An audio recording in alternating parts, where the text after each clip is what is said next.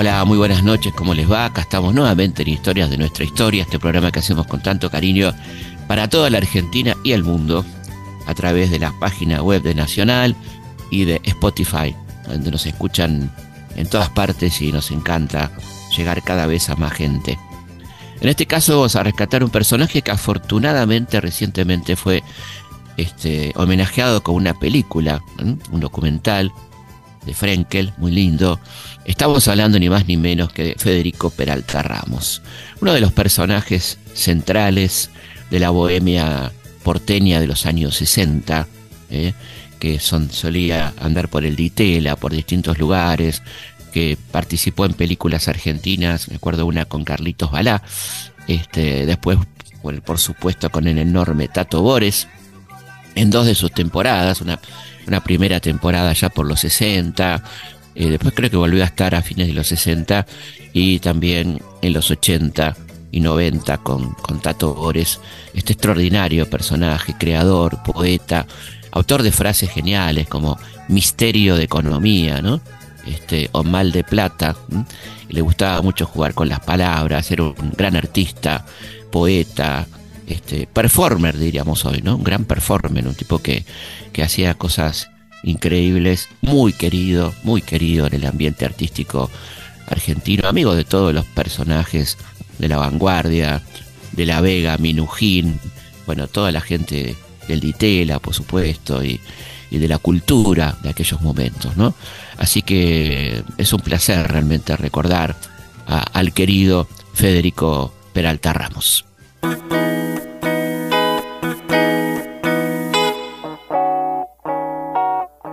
Niño bien con pretensiones de artista, loco lindo, ángel gordo, artista de vanguardia. Cualquiera sea la definición que se adopte para definir a Federico Manuel Peralta Ramos, en ninguna hay lugar para la mediocridad o lo gris. Era miembro de una de las más ricas familias argentinas, pero no tenía un peso en el bolsillo. Su territorio, el de la noche. La bohemia, su mundo. Felipe Piña hace Historias de nuestra historia por Radio Nacional, la radio pública. Hay una generación de gente joven que no me conoce, por eso ahora me dedico al rock. Y si vos me das un minuto de silencio, te recitaré mi último rock. ¿Cómo se llama, Federico? La manzana que me voy a comer en el paraíso terrenal me va a producir un placer increíble. Yo quisiera estar en el paraíso bailando un cha-cha-cha. Contigo, mi negra, contigo, contigo yo quiero estar. Y de noche, uy, de noche, bailando un cha-cha-cha. Hay que comer la manzana, hay que comer la manzana. Era una, una leyenda o un mito este, en, en la facultad, cuando yo cursaba eh, matemáticas en la facultad, se contaba este, que había habido un alumno que este alumno de una profesora, una señora mayor muy conocida, autora de un conocidísimo libro de matemáticas, que era la doctora Repeto, este, que bueno, lo había hecho pasar al pizarrón a Federico Manuel y este, había hecho una ecuación donde había una línea divisoria entre este, el miembro de arriba y el miembro de abajo. Y hizo una línea cortita y la profesora, la doctora Repeto, le dijo, no, más larga, tiene que agarrar todo. Hizo otra y no, y más larga. Y agarró la tiza, siguió haciendo, terminó el pizarrón, siguió por la pared, siguió por la pared del costado y finalmente se retiró del aula. Bueno, ese fue el primer contacto este, con un personaje mítico. Mi padre Federico Peralta Ramos, mi madre Adela Balcarce, este, dos familias patricias, según decía Federico. Eh, Federico, hermano mayor, después dos mellizas, después venía yo, que era el cuarto, Rosario y Sebastián, mi hermano menor. Y éramos seis, tres, y tres, tres varones, tres mujeres. Era muy buen dibujante, siempre tuvo una clara disposición al trazo rápido. Me acuerdo que teníamos una bisabuela alemana que era bastante brava y un día este, nos dio unas cosas para dibujar Y, él, y Federico dibujó fantástico, y yo pinté un ciervo de verde y me echó al diablo de la casa, ¿no? Muy buen alumno, excelente alumno, excelente deportista, este, buen jugador de polo, era un tipo eh, con muy buenas condiciones. Em, un gran, un gran este, amigo de sus amigos, muy, muy, muy amigo, y muy querido por todos. Los querían desde los profesores hasta, hasta los compañeros, a los, los buenos y los malos, ¿no? Pero eh, él tenía, era un tipo dócil, era muy dócil, pero con una gran imaginación. En, nuestra familia recibirse era como una, como una obligación. No, no una obligación, pero sino una cuestión de, familia. Mi abuelo académico de medicina, el que fundó la maternidad Peralta Ramos, eh, todos mis tíos eran este, abogados o, médicos o lo que fuera, mi padre arquitecto, nosotros teníamos que recibirnos, era una familia de profesional. Federico se recibió, de cierta forma, como yo alguna vez lo definí, de antropólogo urbano. ¿no? Teníamos muy buena, muy buena comunicación, nos agarrábamos a trompadas como, como cualquier par de hermanos que viven juntos, y, pero éramos muy compañeros. Yo, la verdad, este, tenía una relación casi de corsa con él. Sabía lo que le estaba pasando, aunque se fuera a distancia, y él pensaba, él le pasaba lo mismo conmigo. Caminaba y hacía obras igual que yo. Trabajaba, hizo un huevo gigante de cemento que explotó después. Y era muy grandilocuente, y era muy como agrandado, y tenía muchísima fuerza, y era muy gracioso. Después pasaron 20 años y me hice muchísima más amiga, porque yo me fui a vivir a Estados Unidos y a París y a todos lados, volví, y entonces nos pasamos muy cercanamente todos los días en el Florida Garden, todos los días, todos los días conversando, saliendo de noche e inventando cosas juntos. Entonces muchas frases de él están mezcladas con las mías, muchas frases mías están mezcladas con las de él. Por ejemplo, él inventó mal de plata, yo inventé punta de peste. Claro, yo inventé muchas cosas, la Academia del Fracaso, él inventó tres rechazados juntos y muchas cosas que inventamos ahí charlando en los cafés, que nos pasábamos seis, siete horas. Después competíamos quién comía más huevos duros. Uno se comía un huevo duro, yo dos huevos duros, tres huevos duros, cuatro huevos duros. Y estábamos todo el día juntos, era una, pareja metafísica, fuimos pareja metafísica. El, cuadro de 1960 del, que se expuso en el Teatro San Martín, este, ahí expuso eso y eso fue un golpe ya que ya se vio venir, que la cosa venía muy fuerte.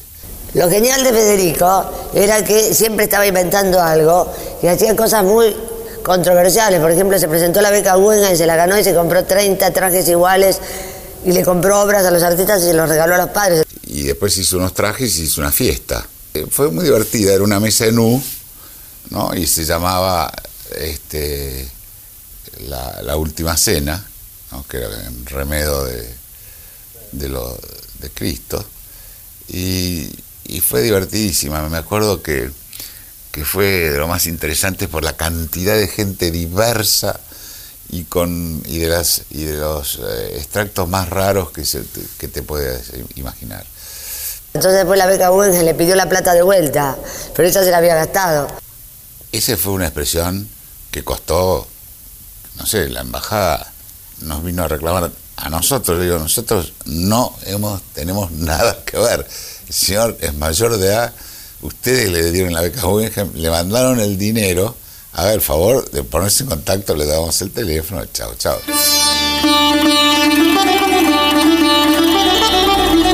Es como una ventana al mundo, que vos podés asomarte a la ventana y mirar, y mirar, y la ventana se interfiere en tu mirada y te alegra, porque es como un mundo mucho más feliz, colorido. Felipe Piña está en la radio pública. Después de abandonar la Facultad de Arquitectura, se dedicó al arte y al poco tiempo decidió que el arte tradicional estaba acabado.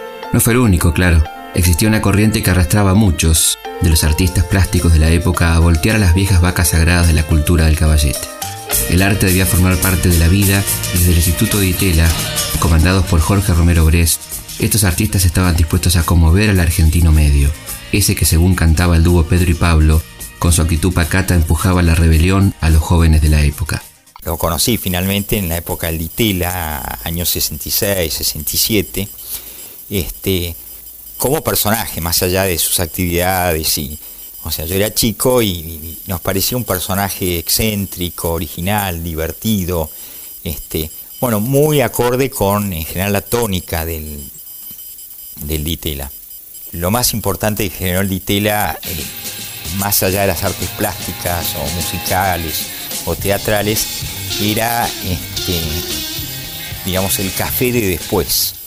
Es decir, los cuatro o cinco cafés, el café moderno, el bar moderno que estaba en Maipú y Paraguay, que ahora hay una pizzería llena de acrílicos y este, y modernosa, o sea, que la han modernizado, pero que era un bar tradicional, antiguo, viejo, donde eh, solían parar todos los artistas plásticos. Es decir, sea después de alguna actividad en litela o algún vernizaje. Y aparte en el barrio había muchas galerías, o sea, exposiciones de cuadros. Y bueno, yo era chico y me encantaba ese mundo, o sea, no solamente por la exposición, sino por ir a comer después. O sea, que a uno lo incluyeran en la lista Venite con nosotros era como este, subir un escalón en el... Este, y para nosotros era, o sea, digo nosotros los más jóvenes, este, era como conocer a, semidioses, era como conocer a, a, semidioses. Supongo que, digamos, para un fanático del fútbol, conocer a sus ídolos o, de cualquier otro deporte o cualquier otra actividad. Fue a la rural un día cuando estaba empezando, termina la, jura, empiezan los remates, que, siempre son el último, empiezan después de que termina la rural, empieza el remate y, levanta la mano en un, en un reservado de gran campeón Charolais. Y lo vendía a la casa Bullrich. No me acuerdo del precio, pero era un, precio importante, bueno, el resultado que compra el toro, le adjudica el toro vendido a Federico Peralta Ramos. Y lo remataba Arturo Bullrich, me acuerdo. Este, bueno, al cabo de una semana estaba el toro abandonado en la rural, era el único animal que quedaba, y él lo pensaba exponer en el Ditela, junto con el auto de Andrea Bianini, los zapatos de eh, Alejandro Gaulan, que era un amigo de mi padre, que tenía unos zapatos muy, muy lustrados, hechos por Salvatore Laporta, y él se iban a exponer ahí, y eso era lo mejor de la época, digamos, era el non plus ultra que él consideraba. Bueno, resultado que el toro a la semana había que sacarlo, había que cerrar la rural. Nadie le daba de comer, los cabañeros se habían ido y él andaba, bueno, había conseguido crédito del Banco Nación para comprarlo, estaba pidiendo albergue para el toro en el campo de no sé quién. Un día yo lo encontré por la calle Santa Fe con botas y bombachas, y, porque era, la forma en que él se iba a exponer.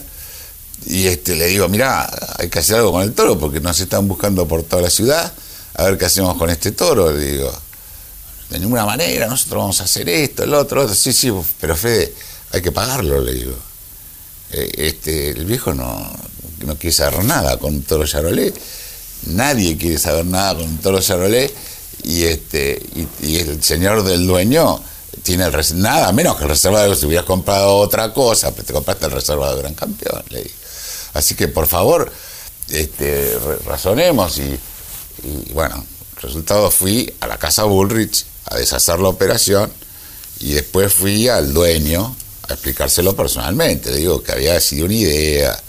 El dueño al cabo de un tiempo dijo, qué, qué lástima que no se pudo hacer, porque yo lo hubiera puesto al toro. El dueño estaba con ganas de haber puesto el toro en, la exposición.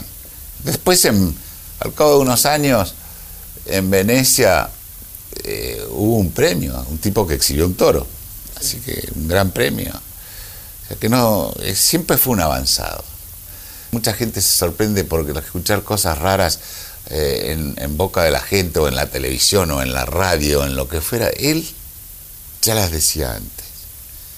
Siempre, eh, siempre estaba, no, ¿qué, qué un paso? Era, era imposible, eran 10 o 15 años adelante. Tenía una relación genial eh, con mi padre, que, que al principio eh, él vivía dentro del estudio, ahí en Arenales, dando vuelta por alrededor de las mesas y eh, haciéndole la vida a todos los dibujantes, que en esa época eran muchos, y a todos los arquitectos jóvenes. Y con mi padre tenía una relación muy especial. el viejo había cosas que no podía entender él había sido educado de una forma muy prusiana y no podía entender las cosas que hacía él. Este, un día yo iba a dar examen en ingeniería, no sé me acuerdo si era cuarto año, tercer año, no me acuerdo, y él tenía que dar examen en arquitectura. Él daba media hora después que yo. Y cuando yo bajo, me despido del viejo le digo, bueno, me voy a dar examen. Y de repente se oye una trompeta, ¿no? Y dice, y esa trompeta debe ser Federico, eran las 7 de la mañana. Entonces me dice, qué diferente que es a mí, me qué diferente que está. No, Federico, no, no, Federico. No, Federico. Tato, Tato, yo estoy acá porque te quiero. Y hoy te quiero tocar el tema de la política, que según Aristóteles es el arte de lo posible. Por eso he escrito un poema que dice así. Es mejor que un pueblo esté dirigido por un grupo de hombres puros, porque si está dirigido por un líder carismático, es puro grupo. Federico, ¿sabes cómo te comprendo? Te comprendo más que nadie, más que tu papá y más que tu mamá. Pero hay una generación de gente joven que no te conoce, Federico, que no sabe lo que estás hablando. Sí, hay una generación de gente joven que no me conoce por eso ahora me dedico al rock. Y si vos me das un minuto de silencio, te recitaré mi último rock. ¿Cómo se llama Federico?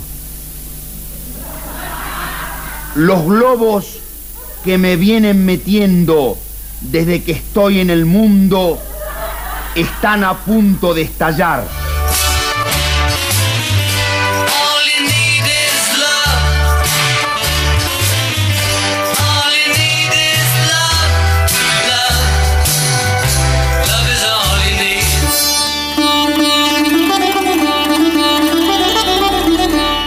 El arte cura, el arte sana.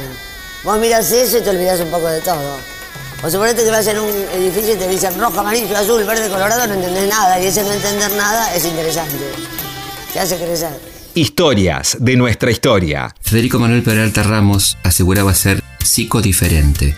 Y sea lo que sea que eso significara para él, para el resto de la sociedad significaba que no entraba en ningún molde.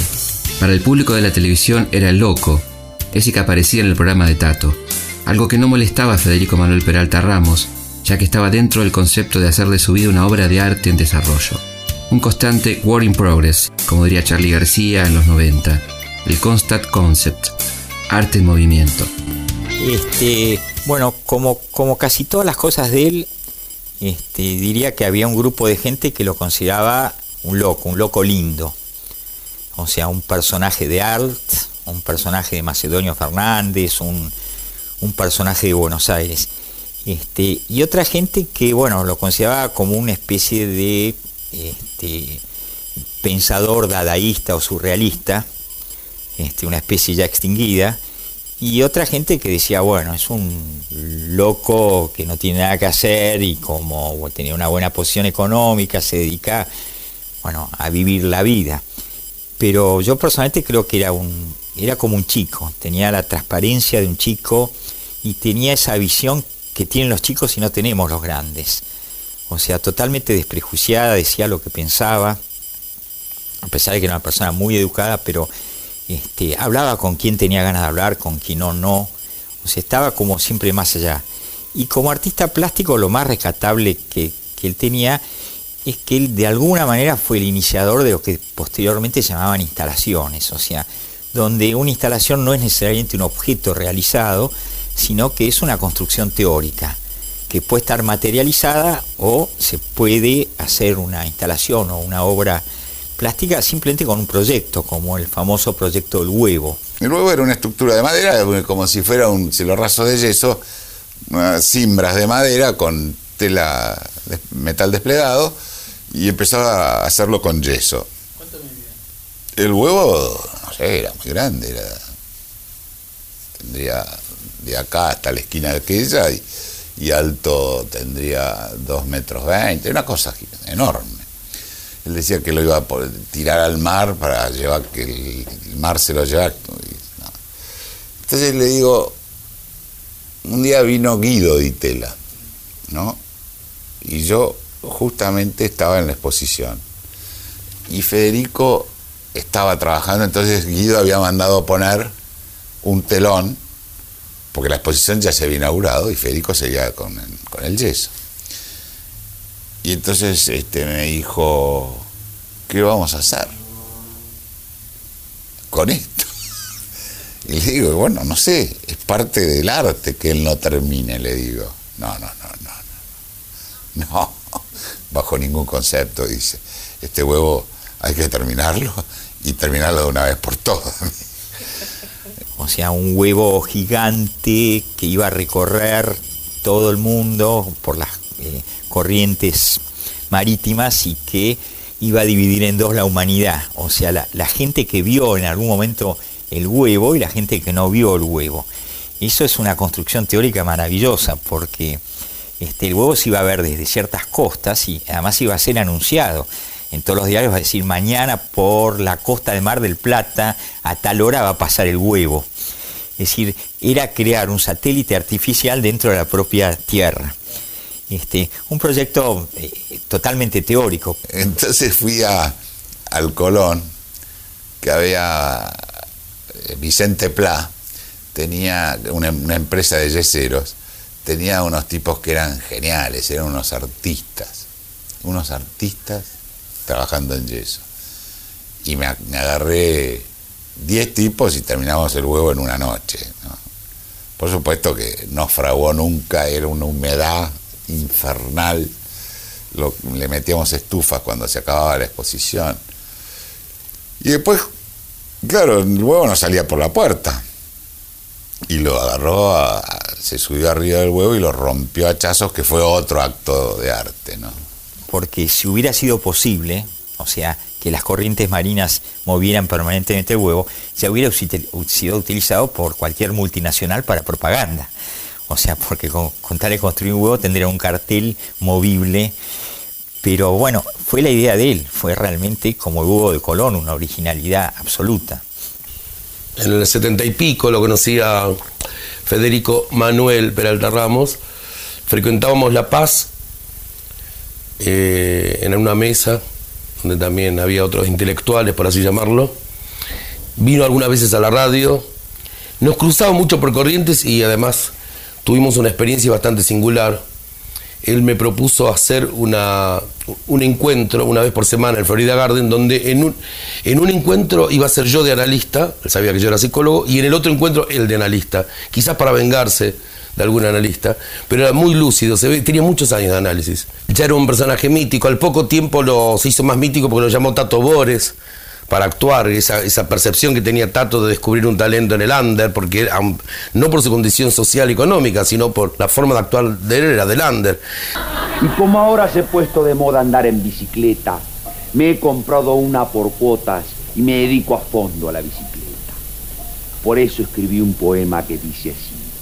He decidido no andar más en bicicleta porque no me cabe en el taxi.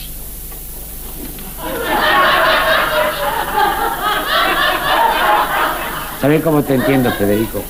Te comprendo como si fuera mi propio hijo, pero ¿sabes qué pasa? Hay una generación de gente joven que no te conoce y no te entiende. Por eso yo trato de explicarte que no, no, no. Sí, hay una generación que no me conoce. Por eso ahora me dedico al rock. Y si vos me das un minuto de silencio, te recetaré mi último rock. ¿Cómo se llama, Federico? Como no tengo un guita, me dedico a la bicicleta. Como todos a mí me bicicletean, yo también bicicleteo. Me voy a la luna donde no me bicicletean. Me voy a la luna, donde no me bicicletean. Me voy a la luna, donde no me bicicletean. Él siempre decía que, que Tato era un tipo que realmente lo interpretaba. Me acuerdo cuando empezaba Federico a hablar y empezaba a hablar que él no era de este sistema solar y, y Tato empezaba a mirar para arriba a ver si veía lo mismo que él. Esas cosas que él, eh, Tato lo enganchó, lo enganchó muy profundo. Jamás hubo tanta seguridad jurídica como en este momento, estoy seguro. Usted, usted puede estar absolutamente seguro de eso, que todos los fallos van a salir a favor del gobierno. Y si el juicio es el Estado contra los amigos, póngale la firma que pierde el Estado y ganan siempre los amigos. ¿Qué país? A Tato Bores le hacía, lo entendía a Federico y le hacía gracia. Para la gente, para el gran público, era ese loco que está con Tato Bores.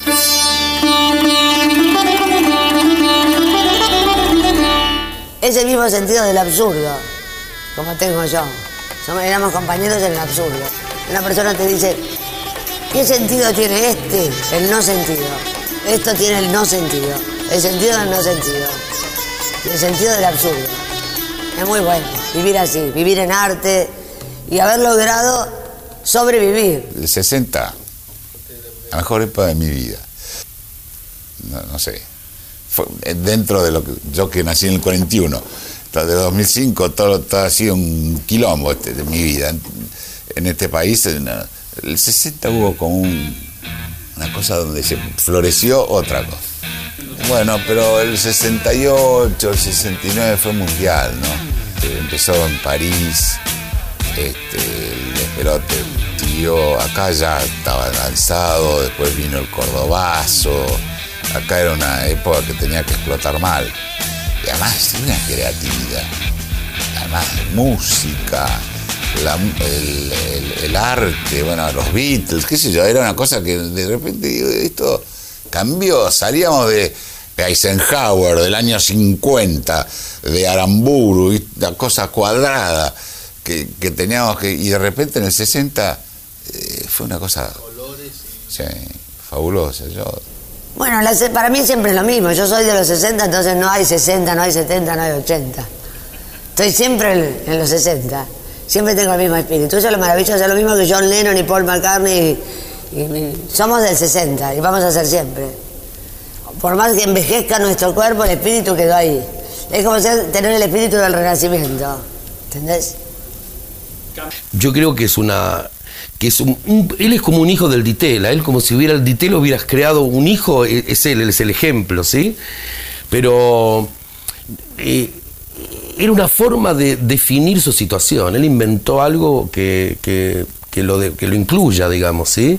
Y fue una, una, una plataforma de lanzamiento de talentos. Porque te- te éramos toda gente de 20 años y nos dieron las posibilidades de crear todas nuestras fantasías. A todos. Entonces todos nos desarrollamos, pero aparte ya veníamos con unas semillas muy únicas. Vamos a una pausa y seguimos aquí en Historias de nuestra historia. Felipe Piña hace Historias de nuestra historia por Nacional AM870, la radio pública. Seguimos en Historias de nuestra historia.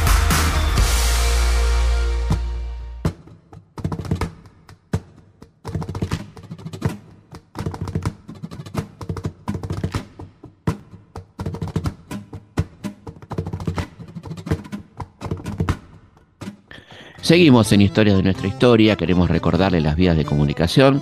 La primera al mail, consultaspigna.gmail.com, nos dejan ahí sus impresiones, qué programas quisieran escuchar, de qué temas quisieran que nos ocupemos, desde dónde nos escuchan, bueno, todas esas cosas que nos súper interesan, recuerdo, entonces consultaspigna.gmail.com.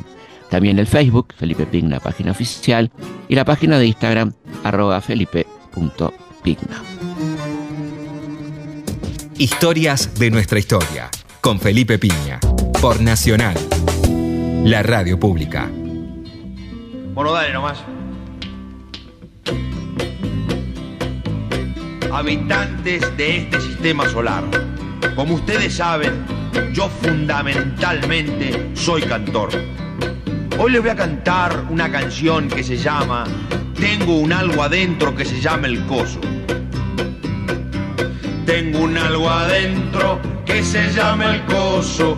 Tengo un algo adentro que se llama el coso. Es peligroso meterse a pensar en el coso. El coso es una cosa invisible, inaudible e intangible que nosotros tenemos adentro. Que a medida que vamos viviendo y sufriendo, el coso se va agrandando. Y las conversaciones no son de cuerpo a cuerpo, sino de coso a coso.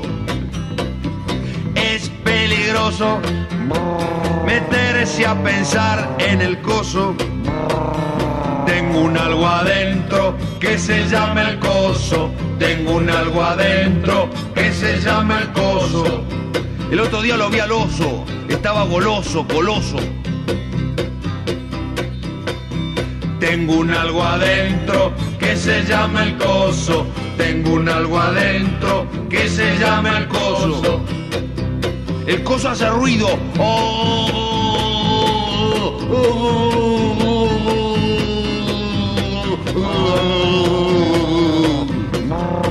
y los problemas empiezan cuando el coso llega a ser más grande que el tamaño del cuerpo.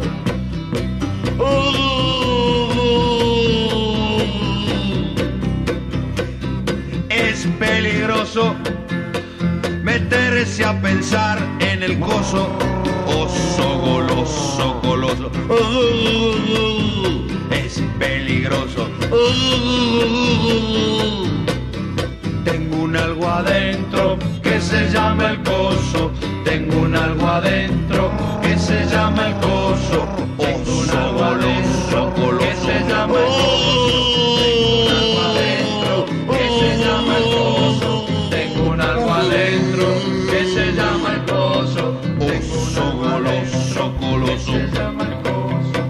Historias de nuestra historia. Por Nacional. AM870. La radio pública. Radio Nacional. Las cosas que nos unen. Independientemente de que cada uno tuviera su propia idea política, este, yo diría que todo este grupo, especialmente este, digamos entre el 65 y, hasta Onganía, este, bueno, no, no tenían digamos ninguna postura política. Yo creo que los que estaban en política en esos momentos, este, o sea, la juventud que estaba en política, no tenían ni conocimiento de... Es decir, estamos hablando de un micromundo, estamos hablando de una este, sociedad porteña, o sea, de una ciudad, de una sociedad de un núcleo bastante cerrado, porque ninguno de estos este, artistas plásticos eran populares. No, no había una conexión entre política y artes plásticas. Y probablemente la juventud politizada nos veía como este, burgueses decadentes, este, eh, digamos, estaba más allá. Nunca dejó de desarrollar sus espectáculos de humor extravagante que posiblemente solo él entendiera, a punto tal de que mientras los asistentes pensaban que se burlaban de él, era exactamente al revés. En, en el año 75 había, anteriormente también, digamos, pero en existía un cabaret que se llamaba Cancán, que estaba en una calle, una de las rarísimas calles de Buenos Aires que, no tenía salida, terminaba en una escalera, era más angosta que lo habitual y era una típica calle parisina. O sea, de hecho se utilizaba para cuanta propaganda de producto con nombre francés, origen francés, se utilizaba, porque inclusive los autos se estacionaban sobre las veredas. O sea, era una típica calle parisina. Y ahí había un, actualmente demolida, eh, eh, estaba entre Posadas y Libertador, en donde está ahora la 9 de julio. Y en, esa, eh, en ese boliche, en ese, que era una especie de zona liberada, porque años 75 había show de travestis, striptease de, de, de travestis, de mujeres, de alternadoras, había cantante de tango, cantante de bolero, una canta era un auténtico cabaret de Berlín 1930. Eh, el lugar era muy caro y aparte con mucha custodia, o sea, había este, o sea que no era el público de la calle, eran habitués y sobre todo trabajaba los fines, los días de semana, más que los fines de semana. Concurrían muchos políticos, este, muchos militares en actividad. Ah, bueno, omití decir que yo hice un cambio durante casi un mes, o sea, un reemplazo del pianista. O sea que durante un mes trabajaba todas las noches, o sea, miércoles, jueves, eh, viernes y sábado. eh, este, con lo cual, digamos, eh, fui conociendo a todos los personajes que iban. Iban muchas despedidas solteras de gente de buena posición económica. Este, y había un ambiente, digamos, divertido, entre comillas, de, pero en un lugar eh, realmente decadente. Era como una especie de cabaret berlinesco de, la- de los años 30. Un día aparece, no sé cómo, digamos, por qué lo contrató, el, dueño era un, un tipo bastante piola, este, lo contrataron para que cantara. Y él cantaba tres canciones, a capela, o sea, no, no quería orquesta, mirando el reflector, este, cantaba tres canciones mientras los demás este, tomaban whisky, bueno, todo lo que uno puede imaginar de ese ambiente de- del cabaret. La, que recuerdo que cantaba, yo pienso que también en homenaje al lugar, que era un lugar, una calle francesada, un cabaret con nombre Cancan, cantaba la Vie en Rose, o sea, este, en francés además, este, que también es una canción, digamos, romántica y, este, y después cantaba el tema favorito de él, que era A mi manera que realmente creo que eh, podría ser su testamento, o sea, la letra de esa canción con la cual él se identificaba y se emocionaba hasta las lágrimas. Un día le pregunté, o sea, cómo, porque me daba, como dicen los chicos ahora, cosa este, que, que no lo aplaudieran o que, que hasta, hasta un poco que se burlaran, ¿no? Cosa que no sucedía en otros ambientes, donde les hacía gracia. No lo tomaban en serio, pero les hacía gracia con buena onda. Y él me dice algo, algo que me acuerdo, pero así, me dice, Mayorens, esto es el apocalipsis, con una cara de felicidad, como diciendo, o sea, estoy cantando todo esto en un entorno apocalíptico. O sea, él los estaba gastando a los demás. Es la hora de los magos, todo de golpe perfecto y todos por fin consiguen lo que siempre fue su sueño, una casa para el pobre, al rico fama y talento. El chico se vuelve grande, la delgada saca pecho, cada terreno baldío crece con un rascacielos. En los platos hay manjares, cada hueso con su perro, cada bruja con su escoba, cada cura con sus rezos, cada loco con su tema, cada vieja con su viejo, manos para cada calle y piernas para los rengos. Y en cada rincón del mundo se hace cierto el Padre Nuestro, la redención de la carne, resurrección de los muertos y el perdón de los pecados ha sido todo un suceso. Nadie más trabaja nunca si no lo hace con juego. Hay regalos a patadas y se libera a los presos. Hay más disturbios raciales. Baja el dólar, sube el peso. Y si uno quiere morirse, esperar a ser viejo. Se acabó la Guerra Fría y empezó la de los besos. Y la luna de repente se hizo de miel en el cielo. Es muy fácil comprobar que es verdad lo que les cuento. Pues quien canta esta canción es mudo de nacimiento en la hora de los magos.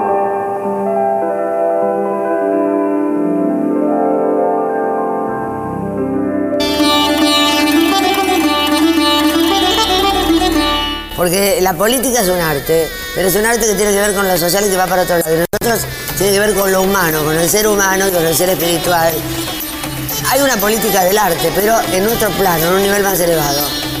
No estamos en lo social, aparte no hay, no hay violencia, en el arte no hay violencia, no existe la violencia. Y no existe la competencia. Es todo espiritual.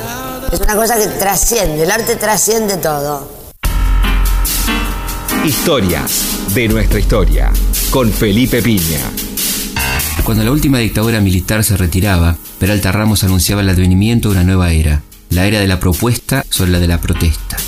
Decía el que se iba de la Argentina atrasaba, que llegaba el momento de renacer. Bueno, voy a decir unas palabras. En este momento extraño que todos estamos viviendo, la actitud es la siguiente. No denunciar, anunciar, no destruir, construir, no oponerse, proponer. Estamos hartos de denunciadores, de destructores y de gente que se opone. Queremos anunciadores, constru- constructores y gente que proponga cosas nuevas. Además, son todas buenas noticias, porque hay mucha gente que está del lado de los que van a perder y otro que están del lado de los que van a ganar. Parecería que estamos en la época del Juan que sube, y, pero también está la época del Juan que baja. Nada más. Gracias, Federico Manuel. Hasta pronto. Pero esto siguió. Voy a recitar un poema que escribí que dice así, que se llama ¿Qué es el arte? El arte es transmisión de vida. El arte es hacerse cargo del dolor y la alegría de una época. El arte es caminar por la calle con vos. El arte es andar con plata en el bolsillo. El arte es dar vida metafísica a un mundo superfísico. El arte es emerger de un viejo desorden y construir un nuevo orden. El arte es hacer reír y pensar a la gente. El arte es tener talento para vivir una vida maravillosa. Gracias. Qué bárbaro, ¿no? El arte es tener talento para vivir una vida marav- maravillosa. Y como lo dijo, en plena calle Corrientes, un testimonio de esos que por suerte llevaba el grabador, ¿no? Quizás, quizás este mismo en la mano. Yo no tenía tan buena imagen como la que resultó producto de la relación. Siempre es lindo que alguien te dé más de lo que esperabas. Yo pensé que tenía que ver más con un hijo, digamos, la oveja negra de una familia millonaria, pero con algo de tiringuería. Descubrí que era un pensador, digamos, ya cuando un día nos recitó el poema Lejos, era un poema en serio, y la salida, la forma de interpretar el mundo, como ese poema que, o por ejemplo, el que se va de Argentina atrasa, el que se va de Argentina atrasa. Eran frases que eran propias de alguien que tenía una visión propia. Él tenía una cosmovisión, mucho talento para el humor, siempre trataba de darte optimismo y era un sufriente al mismo tiempo. Tipo que quizá por eso murió tan joven, digamos, ¿no? Alguien que no tenía mucha suerte con las mujeres, etcétera. Una noche, un domingo, agosto. Sí, ahora va a ser. 31 de agosto, me llama, no sé si fue 31, no sé. Me llama y me dice, este, vení, me siento mal. Él, creía que yo era médico. Entonces, este, digo, yo soy ingeniero, pero voy a ir. Eh, muchas veces lo había atendido y lo había llevado acá, allá, y le aconsejaba que era lo que tenía que hacer. Y, llego y me dice, tengo una, tengo como un- una cosa acá que no sé qué es, una pastilla grande, necesito algo blanco que me penetre. Le digo, vos tenés presión, o tenés algo al bobo, digo, vamos a llamar al médico. Vamos al médico el médico viene, tenía la presión por las nubes, este, y, y le dio, me acuerdo, un Adalat. Entonces, este, había un tensiómetro en casa de él. Se va el médico y me dice, yo lo llevaría al, al- al sanatorio. Entonces, este, antes de levantar le digo, para un cachito, le digo, vamos a ver si hizo efecto. De vuelta la presión por las nubes. Le vuelvo a llamar al médico y me dice, dele otro Adalat. Marcelo, Otro. Grave error, ¿no? No mover a alguien con presión, no mover a alguien que venga a la unidad coronaria y chao, ¿no? ¿Qué, no- no- ¿qué va a hacer uno con el auto? Voy a esperar que busco el auto que está estacionado en una cuadra. No. Salimos y cuando estábamos bajando el ascensor me dice, este, me imagino que iremos a un buen sanatorio. Dice, yo quiero morir por lo menos, eh, yo quiero estar como la Coca Sarli que está en, eh, en la pequeña compañía, eh, ¿cómo se llama? En Martardey. En Martardey. Yo menos que eso, Diego, nada. No, no te calenté, Fede, vamos a lo mejor, me. Y entonces este, estaba abriendo la parte de caída y se me cayó atrás, me pegó en la espalda y este, ahí lo estuve queriendo reanimar, pero fue masivo. Estuve una hora queriendo reanimarlo, pero no hubo caso. No hubo caso, estaba... Pero se murió riéndose, hablando de la Coca Sarli, de... Este, yo creo que no, no quería. Ya estaba. Creo que dejó muchísimo. No hay nadie que no lo recuerde con cariño. No hay nadie que, que no sienta que cada vez que se comunicó con él le dio mucho, daba muchísimo de él.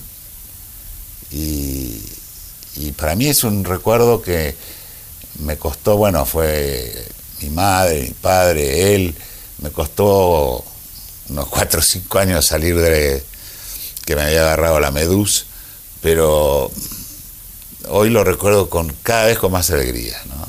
Y tengo muy presente las cosas que él me comunicaba y trataba de transmitir. Yo no sé qué murió, pero un día mi, madre murió en febrero del 91, mi padre en fin de abril, el primero de mayo del, del 91, y él vivía con ellos y era muy apegado. Yo creo que no lo pudo soportar. Federico Peralta Ramos era maravilloso. Todos los días, 11 de la mañana en el Florida Garden hasta las 9 de la noche. Todo el día sentados, dibujando, pensando, trabajando. Después de noche, días y días y días y días. Después hablábamos mucho por teléfono. Y ya te digo que era una. Yo en ese momento estaba en una obra de arte conceptual. Entonces era puro concepto, no trabajaba, no dibujaba, no pintaba. Hasta que al final le hice un retrato a él y él me dedicó unos poemas. Éramos amiguísimos del alma, amiguísimos. Después él se rayó un poco porque se, se le ocurrió separarse de sus amigos, bueno, y después falleció. Historias de nuestra historia. Por Nacional, la radio pública. Federico Manuel Peralta Ramos falleció a los 52 años. Él no fumaba, no bebía, no se drogaba, pero a veces el corazón recibe agresiones letales de asesinos invisibles. La incomprensión, la soledad, la falta de un lugar pueden ser más letales que lo que los médicos dicen es una mala vida. Sin embargo, el recuerdo de quienes compartieron el espacio y el tiempo por el que pasó ese cometa de indómita luz que fue Federico Manuel Peralta Ramos no pueden dejar de recordarlo.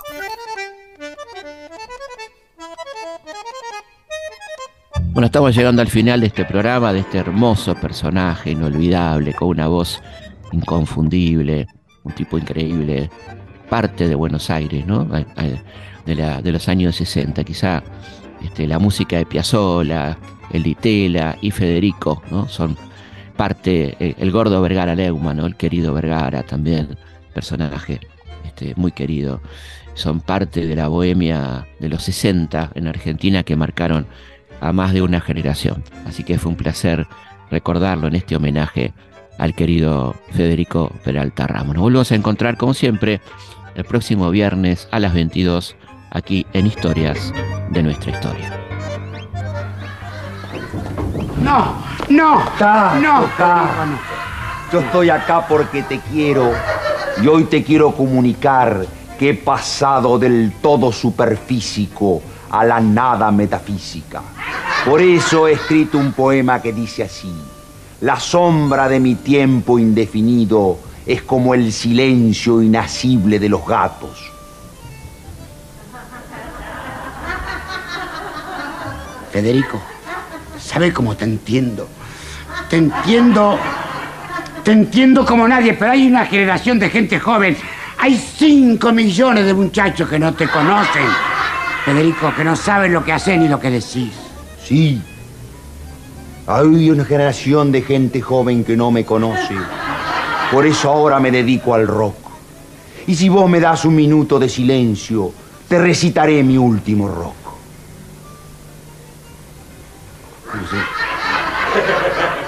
¿Cómo se llama, Federico? El queso que me voy a comer cuando llegue arriba me va a hacer quedar con todo el queso. Me voy a quedar con el queso. Me voy a quedar con el queso. Me voy a quedar con el queso. Me voy a quedar con el queso. Me voy a quedar con el queso. Tato, vos sí que te ganás la guita fácil.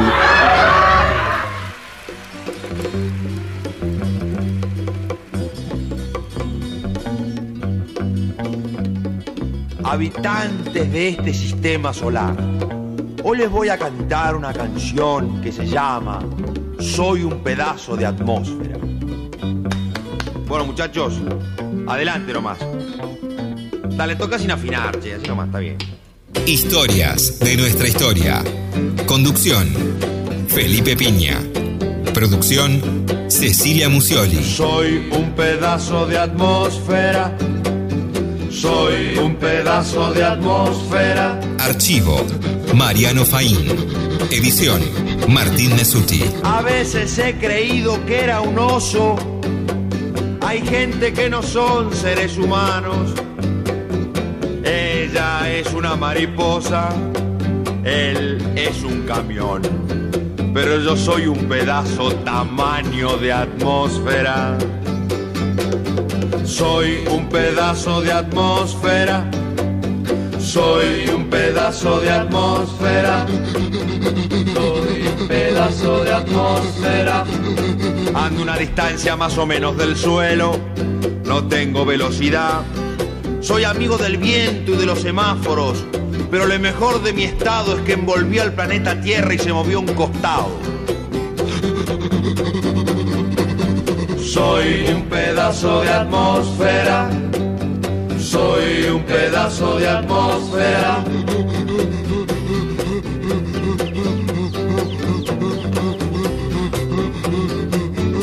Oíme una cosa, che, yo no soy un robot.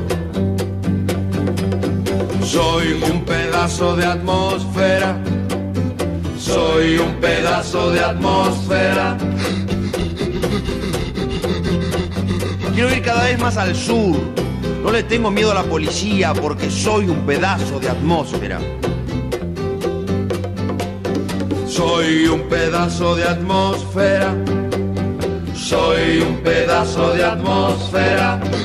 Voy para cualquier lado, no tengo velocidad.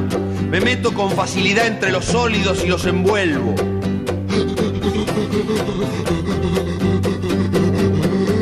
Soy un pedazo de atmósfera. Soy un pedazo de atmósfera. No sé a qué me dedico, me basta ser en el mundo.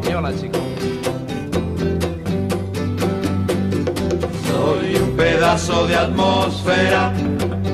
Soy un pedazo de atmósfera. Mozo, por favor, un sifón. Tráigame un vaso con hielo y una rodaja de limón. Anda, chico. Soy un pedazo de atmósfera. Soy un pedazo de atmósfera. Nada más. Seguirán pasando cosas y yo seguiré siendo un pedazo tamaño de atmósfera. Hasta luego. Soy un pedazo de atmósfera. Soy un pedazo de atmósfera.